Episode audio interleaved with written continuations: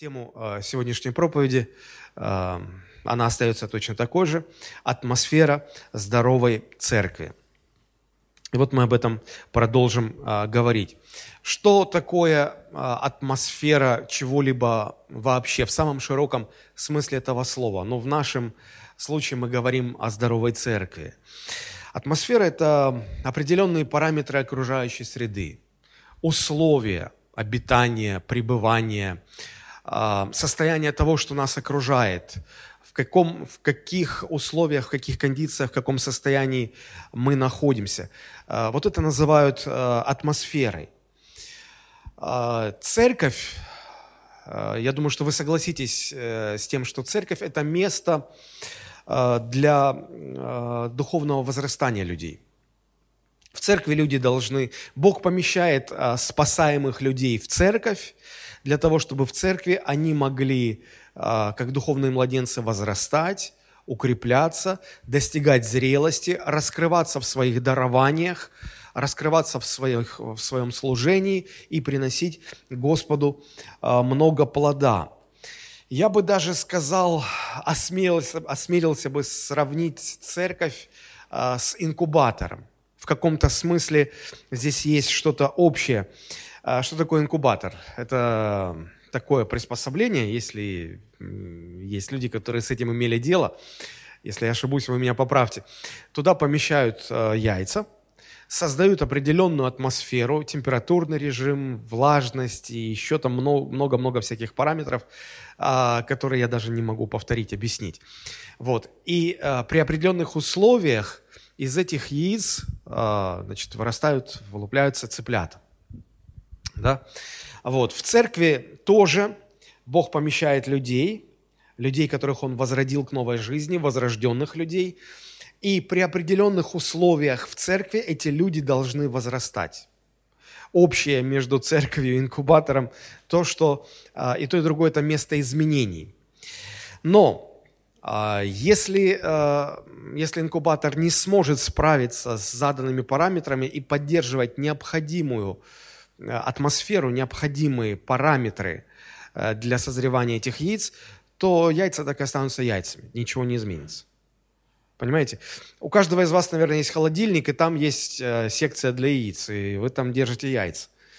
Вот. И как вы положили их туда, так через неделю это тоже остается теми же яйцами. Ничего с ними не происходит, цыплята не вылупляются, правда же? Вот примерно то же самое может быть и в церкви. Э, если в церкви не будет здоровой атмосферы, если в церкви не будут созданы необходимые условия, то сколько не помещай туда людей, они не будут возрастать, они не будут достигать зрелости, они не будут изменяться, они не, не смогут э, раскрыться в служении, в своих дарованиях, они не смогут приносить Богу плоды. Ничего не изменится. Каким ты пришел, таким ты и остаешься на протяжении долгих-долгих лет – я все это говорю для того, чтобы подчеркнуть, какую важную роль э, играет атмосфера. Атмосфера, в которой мы, мы живем. Причем я говорю не только про воскресные собрания, я говорю о жизни церкви в целом.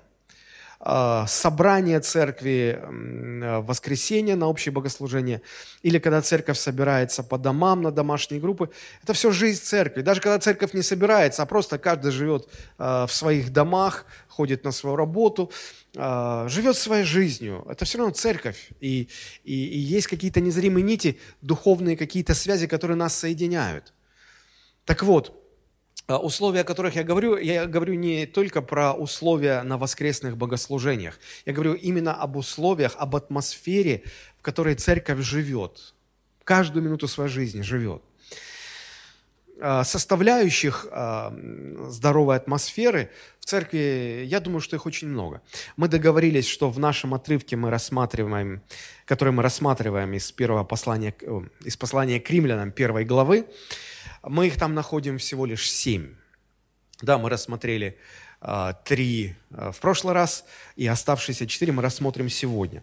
Но давайте, чтобы освежить в памяти этот отрывок, мы его еще раз прочитаем. Римлянам, первая глава, с 8 по 13 стихи. Прежде всего, благодарю Бога моего через Иисуса Христа за всех вас, что вера ваша возвещается во всем мире. Свидетель мне Бог, которому служу духом моим в благовествовании Сына Его, что непрестанно вспоминаю о вас, всегда прося в молитвах моих, чтобы воля Божия когда-нибудь благопоспешила мне прийти к вам. Ибо я весьма желаю увидеть вас, чтобы преподать вам некое дарование духовное к утверждению вашему, то есть утешиться с вами верою общую, вашей и моею.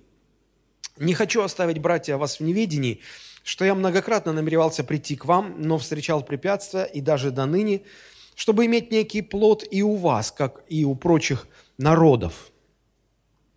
Мы в прошлый раз говорили о том, что а, для создания здоровой атмосферы нам а, очень важно благодарить Бога друг за друга – благодарить, не критиковать, не сплетничать друг о друге, но благодарить Бога друг за друга. Потому что если мы будем благодарить Бога друг за друга, тогда мы не будем сплетничать.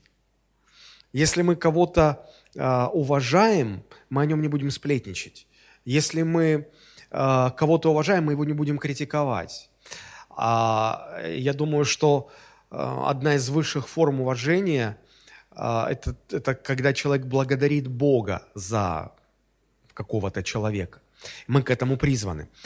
Второй момент, э, о котором мы говорили, что мы должны распространять вокруг себя Евангелие Христова, не замыкаясь только на себе. Вот нас тут немного, могучая кучка, нам тут хорошо, а и нам больше никого не надо.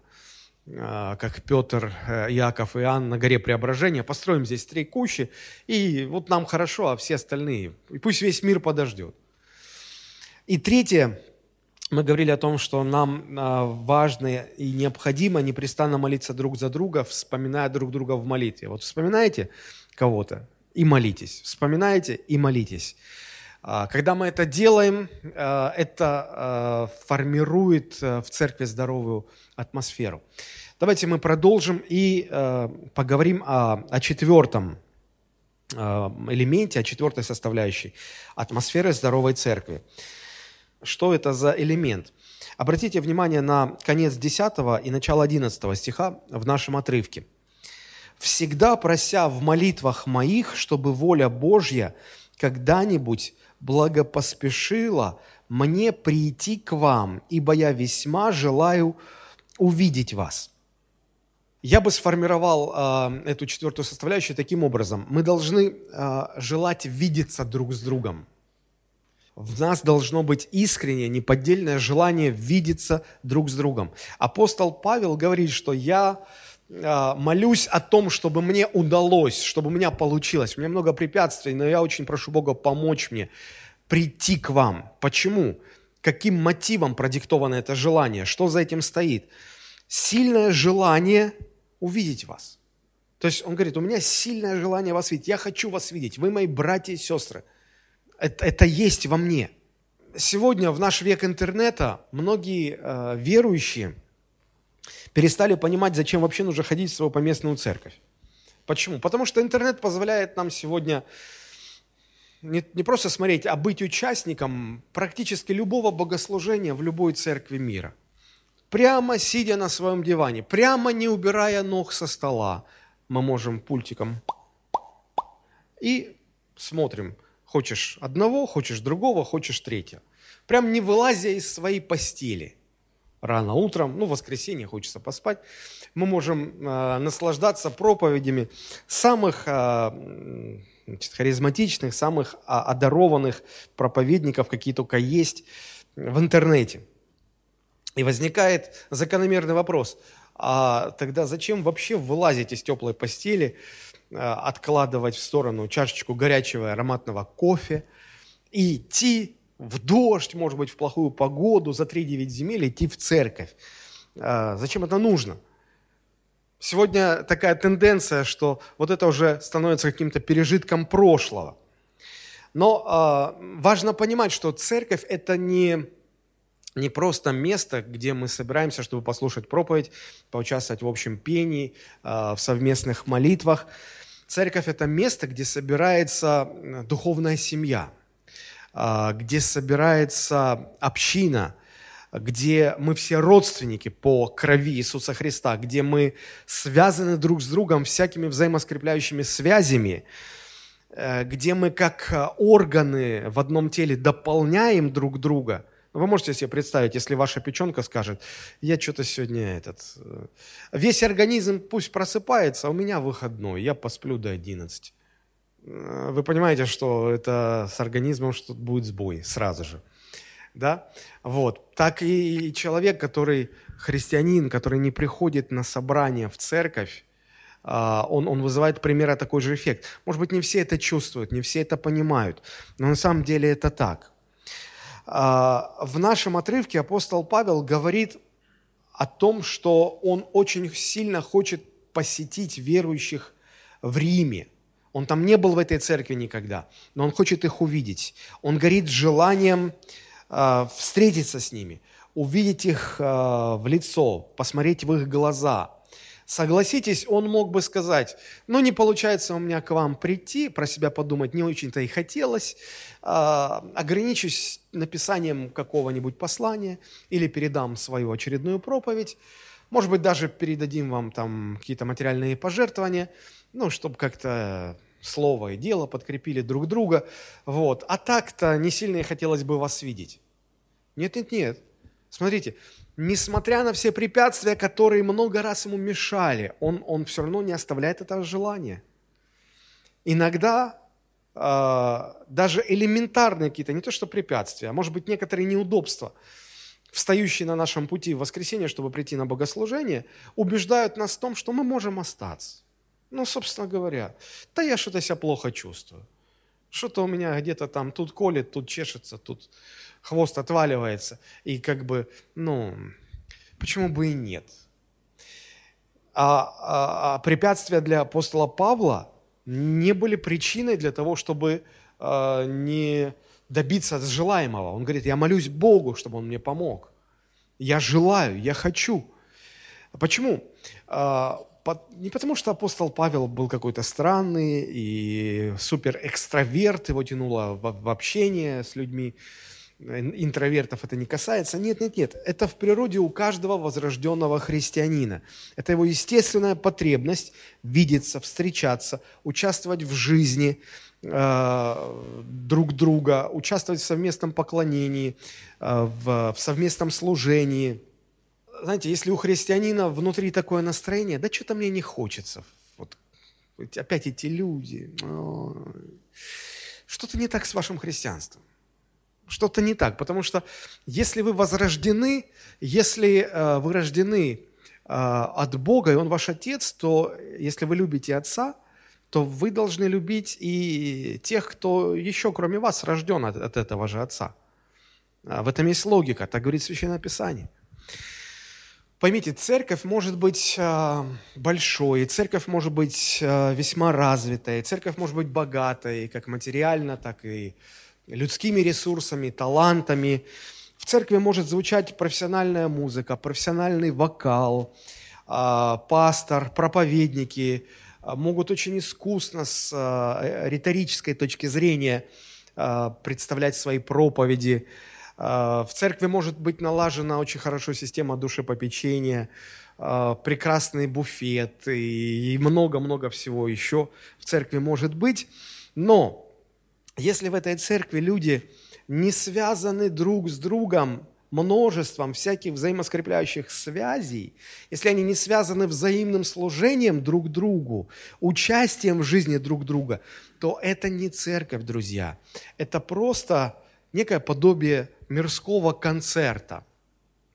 Когда люди приходят на зрелище посмотреть, на сцене профессиональные выступающие, в зале профессиональная аудитория – собрание людей, у которых общее только одно. Каждому из них интересно то, что происходит на сцене, и совершенно неинтересно то, что происходит в жизни других зрителей. Задумайтесь над этим. В настоящей церкви людей в зале больше интересует не то, что происходит на сцене, а то, как живут мои братья и сестры то, а, что с ними происходит. И при этом на сцене может быть любительское пение, непрофессиональная музыка, простая незамысловатая проповедь, какие-то ошибки, какие-то неустройства могут быть. Но для людей, которые сидят в зале, это все вторично, потому что первично то, что они увидели друг друга. Первично то, что они э, имеют какие-то множественные связи, которые их соединяют. Первично то, что их объединяет взаимное служение друг другу, взаимный интерес друг к другу. Они задаются вопросом, как? Как ты? Как ты? Как ты? Как ты? Все в порядке. Как у тебя дела? Чем тебе помочь? Как я могу послужить тебе? И э, то, что происходит на сцене, на сцене, как я уже сказал, оно вторично. В этом вся разница. А, задайте себе вопрос, что для вас первично? То, что происходит здесь на сцене, и что вы как аудитория э, здесь можете видеть? Или то, как живут ваши братья и сестры, находящиеся в зале? Интерес вас связывает со сценой или с теми, кто находится в зале? Что для вас важнее? Насколько хорошая была проповедь и музыкальная программа или то, насколько хорошо вы смогли поучаствовать э, в жизни друг друга, встретившись в воскресном собрании, в жизни ваших братьев и сестер. Всякие взаимно скрепляющие связи, о которых нам говорит Священное Писание, между людьми, это самое важное для роста церкви. Люди в церкви должны знать друг друга, дружить друг с другом, участвовать в жизни друг друга – но, а, к сожалению, в некоторых э, церквях, и маленьких, и больших, неважно, а, почему-то люди делятся на группировки а, по разным критериям, по интересам, чаще всего по интересам. И, и среди молодежи это видно, и среди старшего возраста. Молодежь, наверное, в, среди, в их среде это ярче проявляется.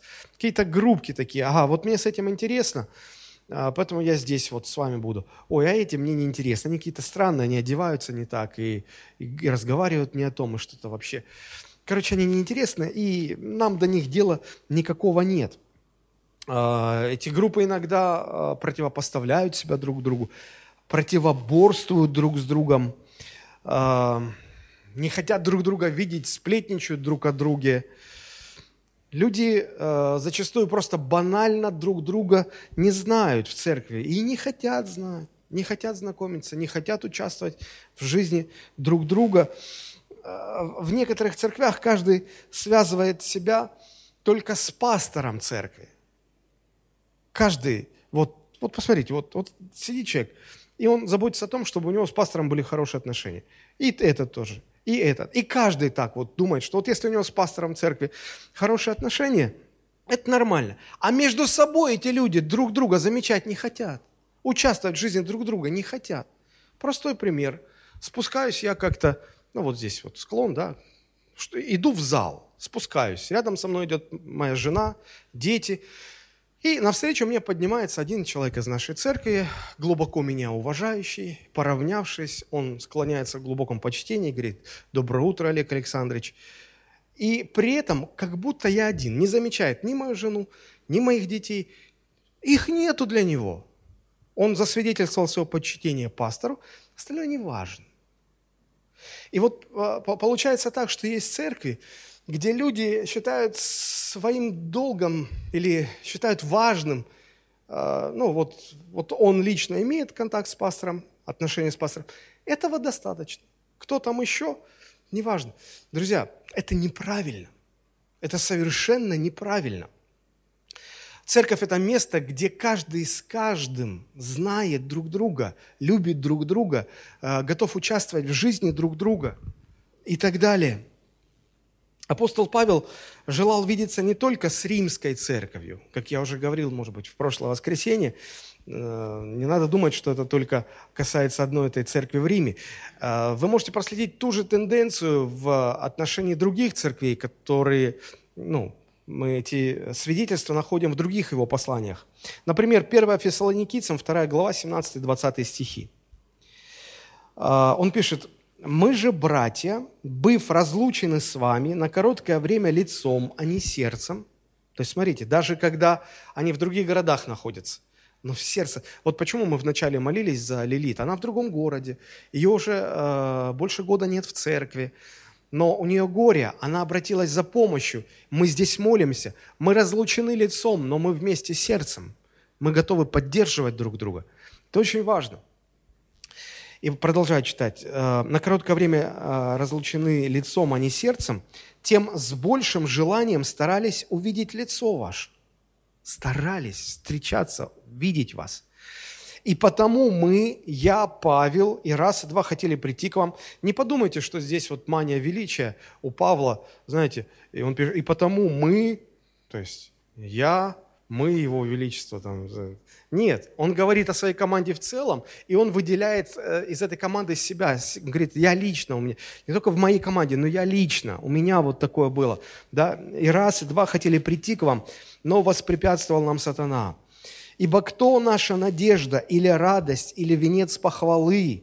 Не и вы ли пред Господом нашим Иисусом Христом в пришествии Его? То есть он не выделяет их, он говорит, и вы тоже. И ваши братья в том городе, и в Листрах, и в э, Фессалонике, и в Антиохии, и в Иерусалиме, и в Риме. Мы все вместе. Смотрите, он говорит, ибо вы слава наша и радость. Можете ли вы искренне, от сердца каждому человеку в своей поместной э, церкви сказать, ты ж моя слава и радость моя. Или же в адрес некоторых так и хочется процедить сквозь зубы. Глаза бы мои тебя не видели. Слава Богу за тебя, брат. Но лучше, чтобы ты был подальше. Можете ли вы сказать, что в общении со своими братьями и сестрами вы находите мир, радость, удовлетворение. Почему важно такое отношение в церкви?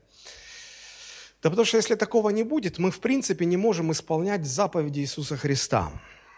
Ну вот смотрите, начнем с э, того, что говорил апостол Петр, 1 Петра 4.10.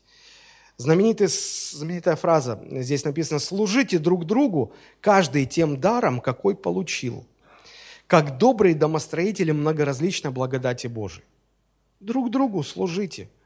А если мы видеть друг друга не хотим, если мы встречаться друг с другом не хотим, как мы можем служить? Если даже мы не знаем половину в церкви людей, как мы можем им служить? Мы просто не знаем их нужд. Помните, Иисус Христос дал своим ученикам новую заповедь. Евангелие от Иоанна 13:34. «Заповедь новую даю вам, да любите друг друга, как я возлюбил вас, так и вы да любите друг друга». А если мы не встречаемся друг с другом, как любить друг друга? Через интернет? По телефону? Это, это серьезная вещь. Это серьезная очень вещь. По-моему, Клайв Стейплз Льюис однажды говорил, что человек две вещи не может делать сам по себе один. Он не может э, сам по себе жениться, и он не может сам по себе быть христианином без церкви. Человек э, может разочароваться в церкви, но где-то его там не поняли, обидели, всякое бывает. И после этого он решает, что он вообще теперь ни в какую общину ходить не будет. Он боится, что новое, в новое общение он тоже разочаруется – и он, он решает, что я буду один. Невозможно быть в теле и не быть связанным с э, другими органами в теле. Если человек говорит, я христианин, но я держусь от церкви на расстоянии, это самообман. Как ты сможешь исполнять заповеди Христова? Как ты сможешь служить друг другу, любить друг друга, когда ты один – Филиппийцам 2 глава 3-4 стихи. «Ничего не делайте по любопрению или по тщеславию, но по смиренно-мудрию почитайте один другого высшим себя». А как почитать кого-то выше себя, если рядом со мной никого нет? Я один. Как вы выразить почтение? И четвертый стих. «Не о себе только каждый заботится, но каждый и о других». Если церковь так живет, то в церкви складывается здоровая атмосфера – Евреям 10 глава 25 стих, знаменитое очень место. «Не будем оставлять собрание своего, как есть у некоторых обычаев». Оказывается, этот обычай еще в то время зарождался, он уже в то время был. У некоторых обычай оставлять свое собрание, не посещать, не участвовать в жизни друг друга. Он говорит, не будем оставлять, но будем увещевать друг друга, и тем более, чем более усматривайте приближение Дня Онова. День Она – это день пришествия Иисуса Христа – то есть он говорит, чем ближе к э, дню пришествия, тем важнее эта истина становится. Почему? Потому что тем больше эта истина будет подвергаться нападкам и сомнениям. И мы действительно видим это. Поэтому сегодня это гораздо важнее, чем 2000 лет назад, когда, почти 2000 лет назад, когда были написаны эти строки. Это заповедь увещевать. Что, что значит увещевать? Это один на один убеждать. Убеждать, упрашивать, умолять, вразумлять, аргументировать, показывать. Слушай, ну, ну, ну, ну как ты не понимаешь? Ну вот это же важно. Это не только у новозаветных святых такое, эм, такое отношение в сердце, э, когда человек возрождается от Духа Божьего, но примерно тоже было и у э, святых Божьих людей Ветхого Завета. Если мы вспомним Псалом 15, 3 стих, где Давид пишет такие строки, говорит, «к святым», то есть э, в оригинальном тексте там святые, это значит Божьи люди, Божий народ – вот к святым, которые на земле, и к дивным твоим, к ним все желание мое. Он говорит, мое, мое сердце переполнено желанием быть с, с твоим народом, быть с твоими людьми. Вот здесь стоит слово «к дивным твоим». А, в, в очень многих английских переводах там стоит слово excellent. Excellent. То есть, ну, превосходным, вот, ну, совершенным, вот, то есть он, он не видит в них недостатки, хотя они есть, конечно. Но он фокусируется на, на каких-то совершенствах, а, к святым, которые на земле, к дивным твоим, к ним все желание мое. Это внутренняя характеристика каждого, кто рожден от Бога. Если этого нет, ну, ну задумайтесь, то есть проанализируйте себя, может быть, что-то не так. Друзья, это, это важно. Это важно. Я понимаю, что вы можете сказать, ну, вообще-то у меня есть желание видеться, но не со всеми, пастор, но вы же меня понимаете, не со всеми. Вот с этими да, а с этими нет, не желаю. Но я же не всеядный в конце-то концов. Я понимаю. Не надо быть всеядным, не надо все подряд в рот пихать. А что вы скажете на вот эти слова? Это слова Иисуса Христа, Матфея 5,46. Он говорит, «Ибо если вы будете любить любящих вас, какая вам за это награда?» Не так же ли делают и язычники? Если вы будете проводить время только с теми, которые вам интересны, какая вам за это награда? Выборочное отношение к людям в мире – это норма. Это нормально. Но в церкви это не норма. Вот с этими людьми желаю встречаться, а с этими не желаю. Вот этому руку пожму, а этому не пожму. В мире, понятно, у людей свой круг общения, свои интересы, люди, с которыми они рады видеться – Э, и, и любят их, и, и подарки дарят, а, а с этими нет. А этих видеть не хотим. Но в церкви нам заповедано любить всех, даже тех, которые вас не любят. Пастор, что ты такое говоришь? Он же, он же мне столько зла сделал, он же... Ну а что вы сделаете? Это Иисус сказал. Ибо если вы будете любить только любящих вас, какая вам награда? Не поступаем ли мы тогда как язычники? Вы скажете, это что, Иисус повелевает мне любить неудобных людей? Да. Это же неудобно. Но в этом вся и суть. Любить молчаливых людей, необщительных. Я харизматичный человек, я экстраверт по природе. Как я могу ужиться с интровертом? Он молчит, муму. С ним неинтересно. А что особенного ты делаешь? А что, надо что-то особенное делать? Но если ты особенный, если ты рожденный свыше, не такой, как в мире, если тебя что-то отличает, то оно должно отличать тебя от того, что в мире происходит. Любите неудобных людей, любите молчаливых людей, любите людей не из вашего круга общения. Может быть, Господь вам дал какое-то положение в обществе, и вы за руку здороваетесь сильными мира сего. Приходя в церковь, вы видите какого-то э, человека бомжеватого вида – и вы думаете, только бы он не, не подошел со мной поприветствоваться. Господи, сохрани и спаси. Не поступаем ли мы как язычники? Четвертое условие атмосферы здоровой церкви – это желание видеться, общаться, участвовать в жизни друг друга. Если мы поступаем так, тогда в церкви формируется хорошая атмосфера. Пятое условие. Мы его находим в 11 стихе нашего отрывка. «Ибо я весьма желаю увидеть вас, чтобы преподать вам некое дарование духовное к утверждению вашему». Посмотрите, из этих слов становится понятно, что мы должны стремиться укреплять друг друга. Вот когда мы, когда наше желание видеться друг с другом а, реализуется в том, что мы собираемся вместе, мы встречаемся, мы пересекаемся с людьми, мы общаемся с ними. Вот мы это должны делать для того, чтобы друг друга укреплять. Здесь видно, что апостол Павел желал увидеться с теми верующими в Риме не, ну, не просто для того, чтобы хорошо провести время, там, чай попить, в баню сходить. Потому что бывают христиане, которые э, видят весь смысл христианского общения в том, чтобы здорово проводить время. Они любят общаться, они любят бани, они любят чаи, они любят посиделки, а, они любят тусоваться. Вот, наверное, самое такое вот точное слово – тусовка. Есть тусовка, они придут, нет тусовки, они не придут. Когда слышится такой клич, призыв, братья, сестры, молодежь, давайте встретимся, пицца будет, чай, там, потусуемся, поболтаем. А, все, да. А если такой призыв, давайте придем, нужно зал убрать, нарядить э, празднично. О, нет, я занят, я не могу, я там то все пятое, десятое.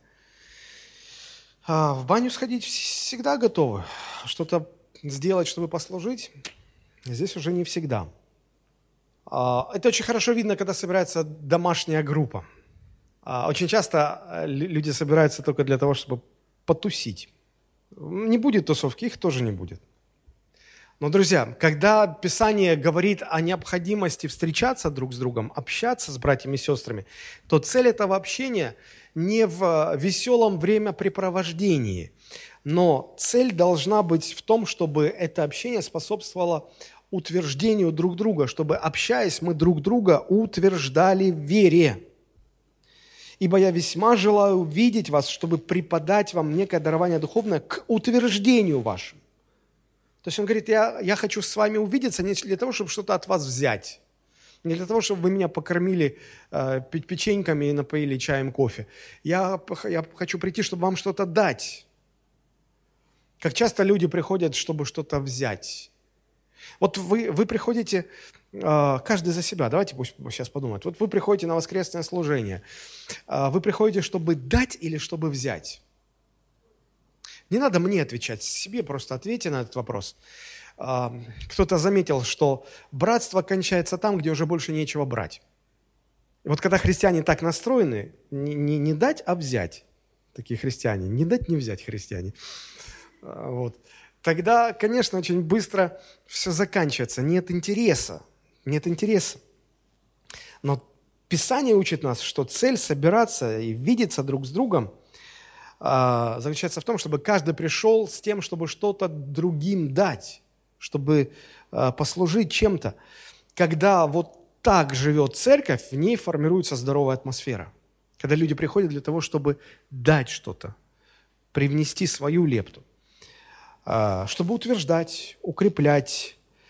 И, и, и в результате э, такого укрепления церковь будет становиться утвержденной, укрепленной, сильной, здоровой. Вы можете спросить, а что именно в церкви должно укрепляться, утверждаться? Много каких вещей. Ну, вот вам только начало списка просто покажу. Наверное, во-первых, вера должна укрепляться. Посмотрите, Деяние 16 глава, 5 стих. Написано, церкви утверждались верою и ежедневно увеличивались числом. Любая церковь, которая будет регулярно утверждаться в вере, она будет увеличиваться числом – Церкви, которые числом не увеличиваются, скорее всего, это происходит, потому что они не утверждаются в вере. Потому что э, вера людей, составляющих эту церковь, не крепнет. Они, если и собираются, то только чтобы чаи погонять, друг друга пообсуждать, посплетничать, ну, там, похвалиться друг перед другом и так далее. Мы должны заботиться о том, чтобы люди в церкви, в результате собраний церкви становились сильнее – чтобы, а, чтобы они сильнее верили Господу, сильнее доверяли Его Слову, сильнее полагались на Него, все больше и больше надежды и упования своего возлагали на Слово Божие, не на себя, не на человеческую силу, не на деньги, не на что-то еще, но на Господа. Во-вторых, что должно укрепляться? Святость. А, вот, например, 1 Фессалоникийцам, 3 глава, 12-13 стих. А вас Господь да исполнит и преисполнит любовью друг к другу и ко всем, какую мы исполнены к вам, чтобы утвердить сердца ваши непорочными во святыне перед Богом. То есть, чтобы вы утвердились в святости. В святости нужно утвердить. Что такое святость? Это мое отделение от греха. И чем больше с течением времени я отделяю себя от греха, тем больше я утверждаюсь в святости. И вот когда мы собираемся, наши встречи должны приводить к тому, чтобы мы все больше утверждались в святости. Чтобы после этой встречи возникало четкое решение.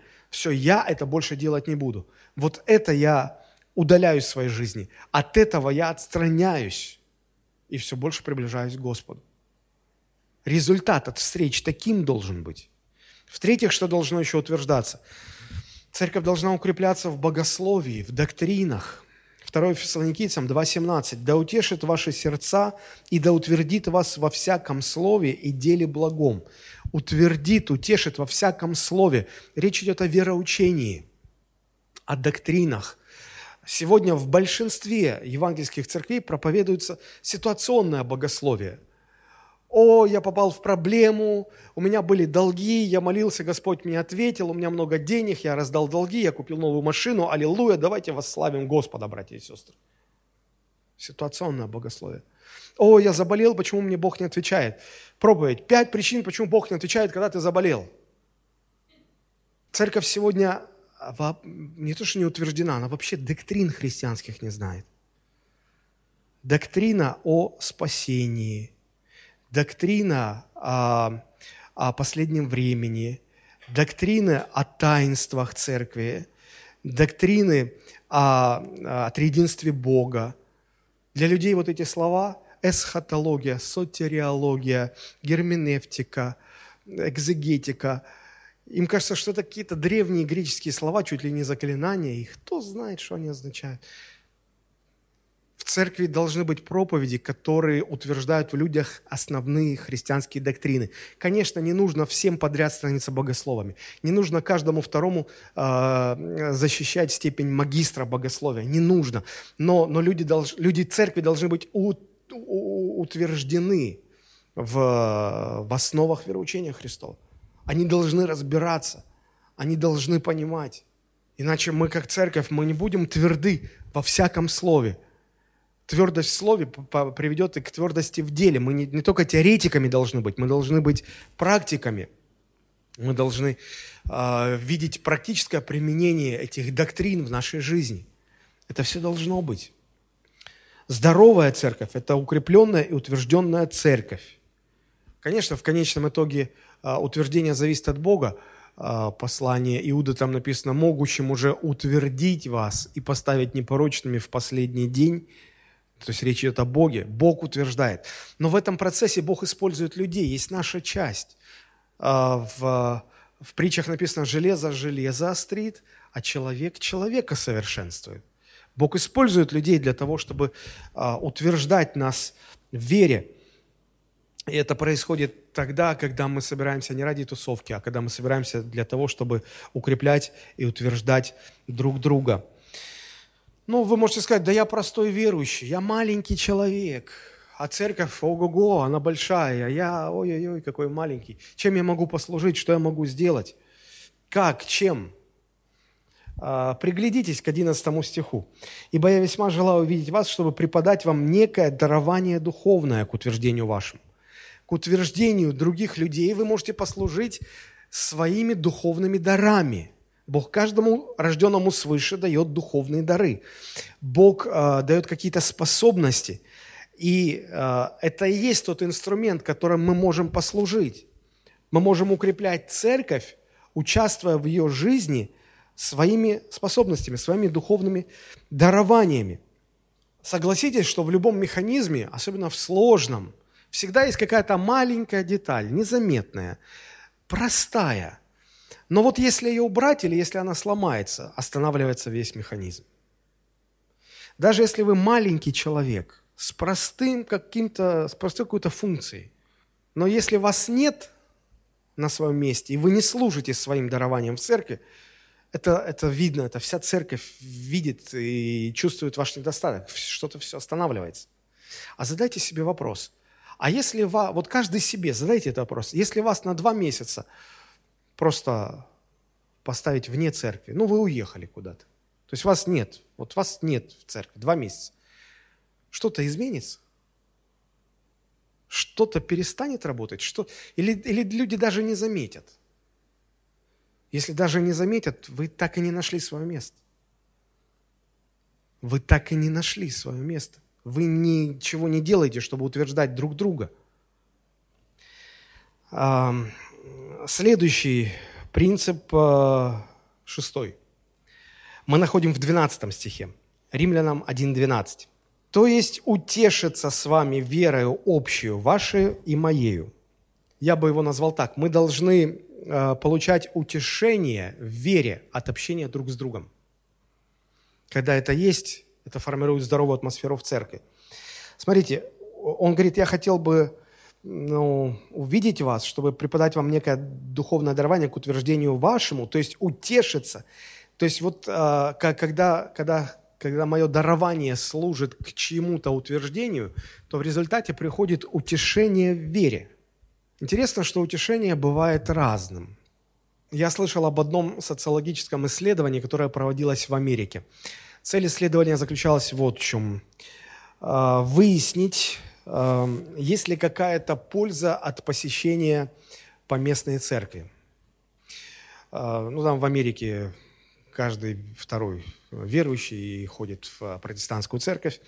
Вот там проводилось это исследование, и результаты были опубликованы на сайте одного научного издания, и женщина-журналист, которая написала статью, вот, она утверждала, непонятно была она верующая или нет, э, она как-то это не освещала в статье, но она сказала, что э, в результате исследования пришли к выводам, что да, действительно, есть польза от посещения церкви, потому что э, выяснилось, что через взаимопомощь, через здоровый образ жизни, через позитивный настрой в жизни, те, которые посещают церковь, они более удовлетворены в жизни, они более счастливы, они более позитивно настроенные, более полезные для общества люди.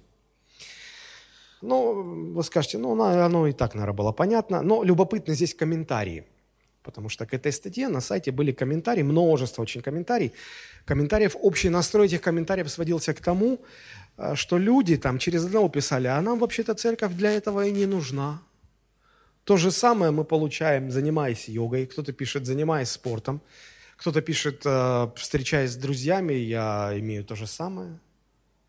То есть, э, обратите внимание, церковь становится одним из способов получения дружеской поддержки, утешения, э, удовлетворенности.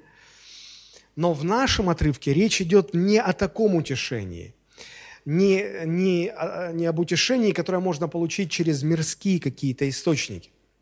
Библейское утешение такое, что его невозможно получить еще где-либо вне церкви.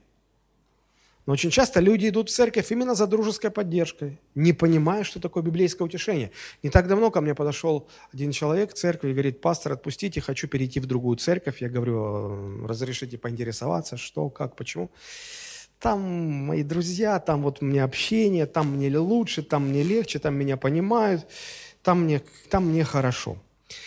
А, ну, в общем-то, ничего такого страшного, наверное, вроде и нет – но когда это выходит на первый уровень, и это важнее всего остального, но это, это что-то ненормальное. И когда люди этого не понимают плохо, и когда даже руководство церкви этого не понимает, это еще хуже. Церкви сегодня стараются стать площадками для общения, собрать побольше людей, и пусть люди общаются. Казалось бы, а что плохого? Хорошее, хорошее общение, хорошая мысль. Даже, э, даже бизнес-структуры сегодня этим занимаются. Если, э, вот вы знаете, я недавно читал, э, есть такая компания Apple, которая производит айфоны, и они славятся своими розничными магазинами. Сеть розничных магазинов, такие результаты по продажам, как, которые показывает эта сеть, нет ни у какой другой сети розничных магазинов. И вот одна из стратегий, которую они сегодня реализуют, они хотят, чтобы э, их магазины стали, были не просто магазинами, они хотят, чтобы это были э, площадки для общения. Они, они строят большие магазины, в них есть улицы, в них есть э, такие деревья, лавочки возле деревьев, кофе продают или раздают вообще. То есть цель какая? Люди туда приходят для того, чтобы просто отдохнуть, посидеть или встретиться с друзьями, пообщаться. Пообщавшись, может, обратят внимание на продукцию, подойдут, будут интересоваться, захотят купить, купят и так далее. И надо сказать, это очень успешная стратегия. Люди, если вы когда-нибудь были в Америке, в, в их фирменных uh, Apple Store, то, ну, мне один раз uh, была такая возможность, я был в, в Нью-Йорке, в самом знаменитом этот куб uh, Apple магазин, такой стеклянный, ты по лестнице вниз, тоже лестница стеклянная, мне было аж страшно идти. Ты спускаешься, там большая по площади такая вот, такое пространство, и там столько людей, там не протиснуться просто. Причем э, большинство из них там не что-то покупают, они там, ну, выставлены компьютеры, планшеты, телефоны, аксессуары. То есть ты можешь подойти и целый день там сидеть, э, работать за этим компьютером. Тебе слова никто не скажет. Хорошо, им это, они этой цели добиваются. Можно сидеть, общаться, пить кофе, разговаривать. Тут же какой-то работник проводит э, мастер-класс по там, работе в программах, там, Pages, Keynote, Numbers, там, ну, вот по софту их. Или как вот в айфоне это сделать, это сделать. Там толпы, народ, толпы. И сегодня церкви выражаются, наверное, той же мыслью. А, они пытаются стать площадками для общения – побольше кофе, побольше печенюшек, совместных вечеринок, пижама-пати в церкви проводят. Я когда вот это все слышу, вижу, мне вспоминаются слова, по-моему, Дэвид Вилкерсон сказал, а, известный пастор, его сегодня нет в живых, он сказал так, такую фразу, чем меньше в вашей церкви работы Святого Духа, тем больше кофе и печенья вам потребуется, чтобы удержать людей. Чем меньше в вашей церкви работы Святого Духа, тем больше кофе и печенья вам понадобится. И они закупают много печенья, много кофе. К сожалению, все больше людей ищут от церкви дружеского общения. Вместо того, чтобы понимать, что церковь может, в церкви ты можешь получить утешение в вере. Иногда, конечно, нужно и человеческое утешение в человеческих вопросах – но, знаете, это человеческое утешение, оно лишь на время обезболивает, но оно не лечит. Вы не можете выпить таблетку аспирина и вылечиться этим от СПИДа. Может, вам легче станет на время, но это не вылечит. Точно так же человеческое общение, человеческое утешение, человеческая поддержка, дружеская какая-то поддержка, она может дать облегчение, но это не вылечит, это не, не устранит проблему. Утешение, которое приходит от Бога через служение друг другу, через утверждение друг друга в вере, это утешение не, не, не обезболивает, оно, а, оно исцеляет. Я помню ситуацию около 10 лет назад, плюс-минус, а, я не буду называть фамилии и название церкви, но один пастор известной церкви э, развелся с женой. Был скандал громкий, он развелся, но он представил все это церкви так, что это все нормально, все правильно, все хорошо, братья служим дальше, все нормально. Конечно, часть людей ушли из церкви, и он подвергся критике. Я знал лично этого пастора, мы общались а, в прошлом. И я обратил внимание, а, ну, наблюдая за его страничкой в Фейсбуке, в Инстаграме, я обратил внимание, как, что он начинает делать. Он начинает ездить по разным церквям, пасторы этих церквей его поддерживают, предоставляют ему кафедру, он там с кафедры проповедует, а, он выставляет свои фотографии. я понимаю, что за всем этим стоит желание показать, ну вот, видите, все нормально – и этот пастор меня поддерживает, и этот поддерживает, и этот. Дружеская поддержка такое, дружеское утешение. Все нормально. Это, это может обезболить на время, но это не решает проблем. Через некоторое время в его церкви пошла волна разводов. Один за другим стали разводиться семьи. Разводы, разводы, разводы, разводы, разводы. Павел говорит о другом утешении, об утешении от Святого Духа, которое приходит от общения в вере. Смотрите, 12 стих Римлянам, 1 глава. То есть утешиться с вами верой общей. Ваш, вы утешаетесь ваш, моей верой, я утешаюсь вашей верой. Когда мы собираемся в церкви или на домашних группах, когда мы общаемся, а, обратите внимание, о чем мы говорим. Что становится предметом нашего разговора, нашего общения? О чем мы говорим? Мужчины обычно говорят о, о спорте, о машинах, о футболе, о работе, о деньгах, о компьютерах. Женщины говорят о нарядах, о платьях, шмотках, моде, косметике, покупках, о житейских проблемах, о своих интрижках. Мы встречаемся, мы собираемся. Для чего? Утешиться общей верой? Вы скажете, ну о чем говорить?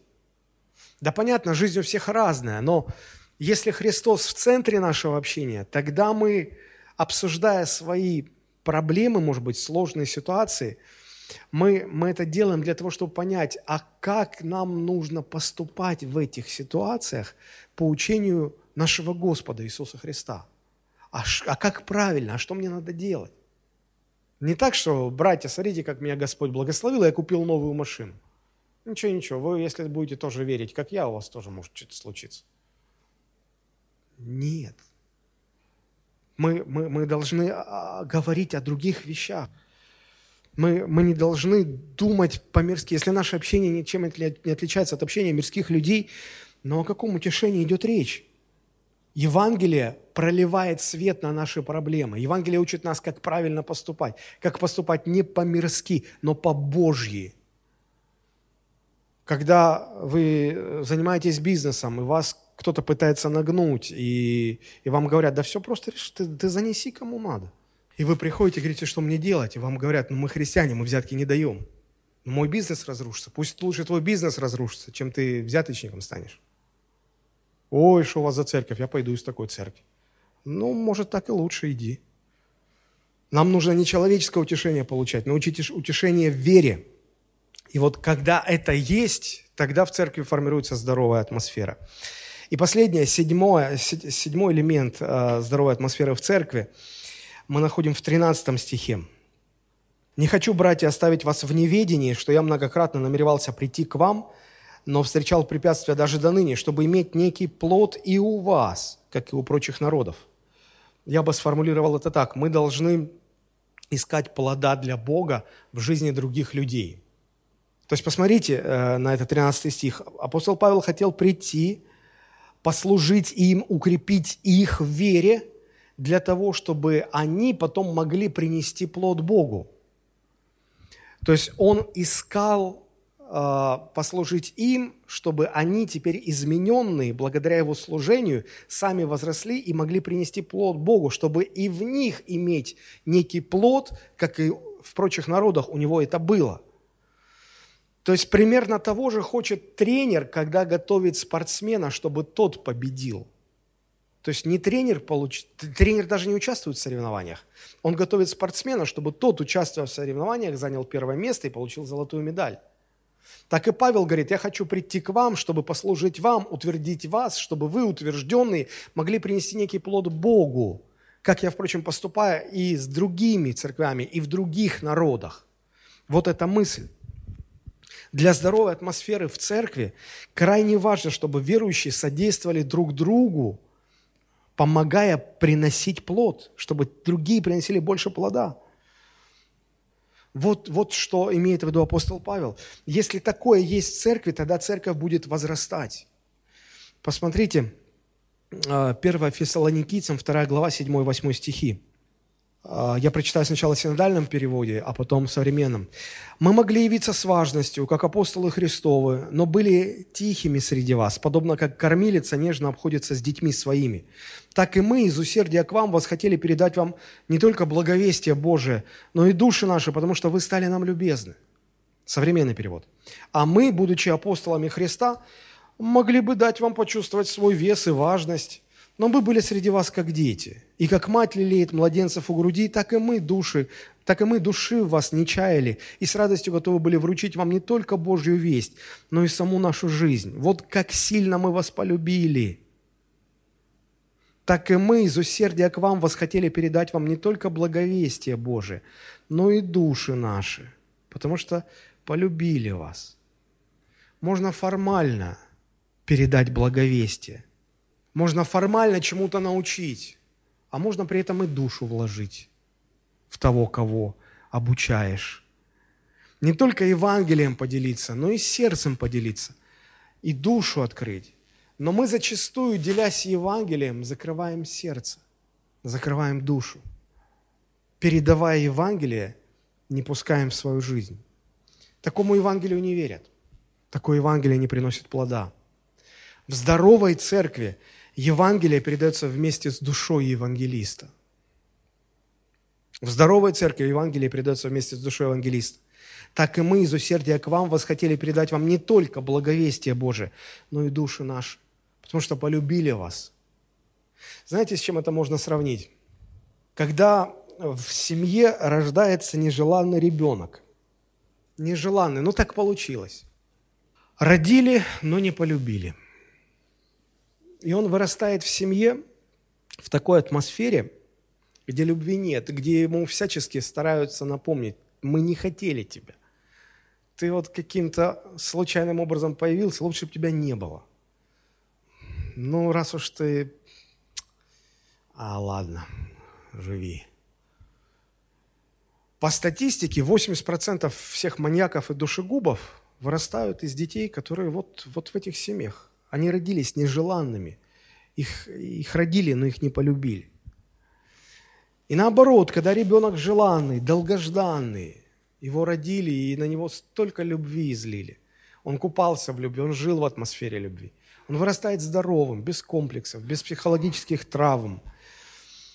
И вот э, люди, которые так выросли в семье и такими были желанными, окруженными любовью, от них хороший плод. Они, как правило, устраиваются в жизни, они состоялись, они кем-то стали.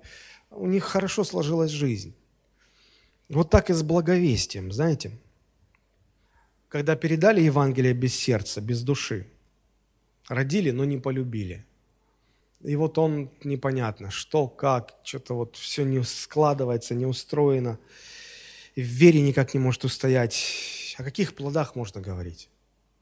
Но Павел относился к фессалоникийцам как к долгожданным, как к желанным детям. Он говорит, мы вас так любим, что передав вам Евангелие, мы передали вам души наши.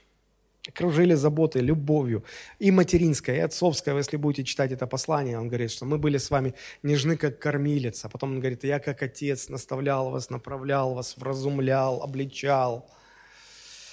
В здоровой церкви Евангелие передается вместе с душой, вместе с сердцем. Если только одно Евангелие, там не будет плода. Не будет плода. Вот что значит, мы должны искать плода для Бога в жизни друг друга. Не передавайте Евангелие, если вместе с Евангелием не готовы передать душу свою этому человеку. Вот семь элементов. У меня уже время заканчивается. Семь элементов. Я их просто перечислю. Перечислю. Три, которые мы в прошлый раз рассматривали, и четыре сегодня – если мы научимся благодарить Бога друг за друга, вместо того, чтобы критиковать и сплетничать друг о друге, это первое. Если мы будем жить так, что будем распространять вокруг себя Евангелие Христова, не замыкаясь только на своей общине, это второе. Если мы непрестанно будем молиться друг за друга, и, и всякий раз, когда вспоминаем друг о друге, молиться будем друг за друга, это третье.